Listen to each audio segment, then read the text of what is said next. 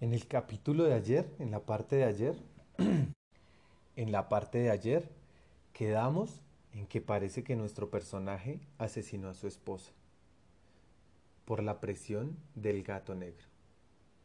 Vamos a ver cómo continúa el día de hoy.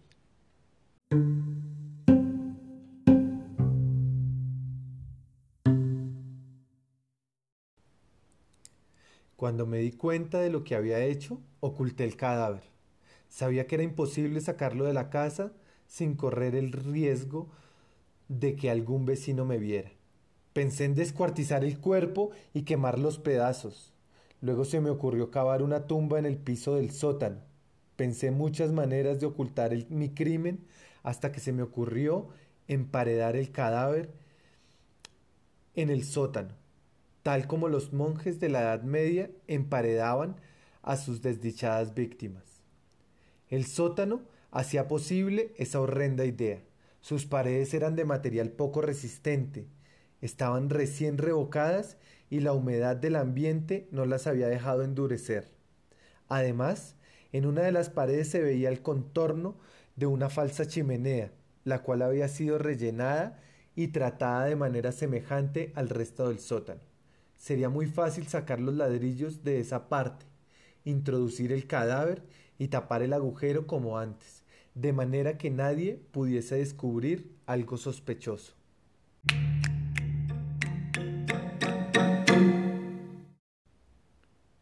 No me equivocaba.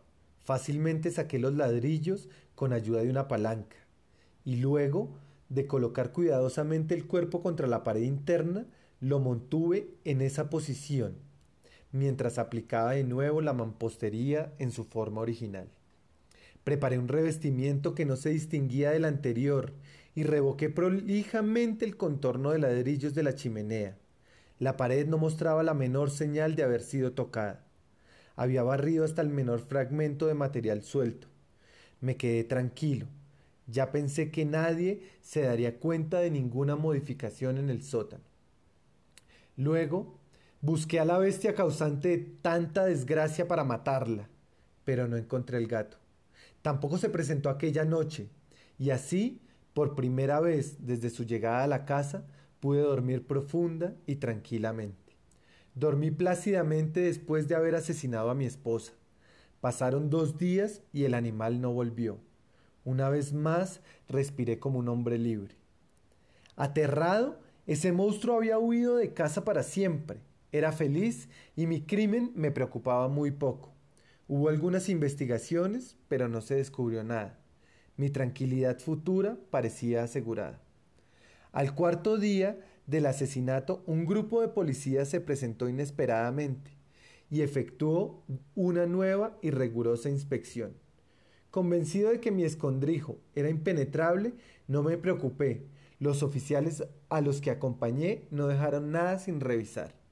Finalmente, por tercera o cuarta vez, bajaron al sótano. Los seguí sin temores. Mi corazón latía tranquilamente, como el de un inocente.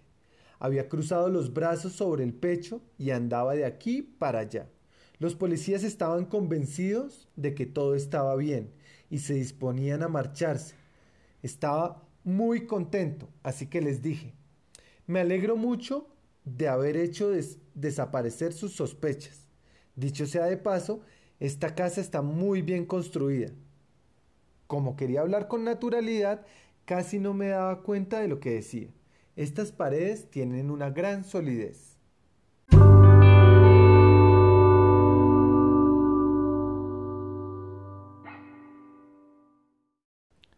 Y fue cuando, entusiasmado por demostrarles lo sólida que era la casa, golpeé fuertemente con el bastón que llevaba en la mano la pared donde se veía el contorno de los ladrillos de la chimenea, detrás del cual se hallaba el cadáver de mi esposa. Enloquecí y me tambaleé hasta la pared opuesta. Por un instante, los oficiales quedaron paralizados por el terror. Luego, una docena de fuertes brazos atacaron la pared, que se derrumbó estrepitosamente.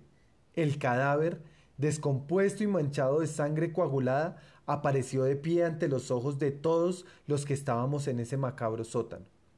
Sobre su cabeza, con la boca abierta y el único ojo brillando como de fuego, estaba agazapada la bestia espantosa, culpable de que yo cometiera el asesinato. Había emparedado también al monstruoso gato en la tumba, y fue el que me delató a mis verdugos.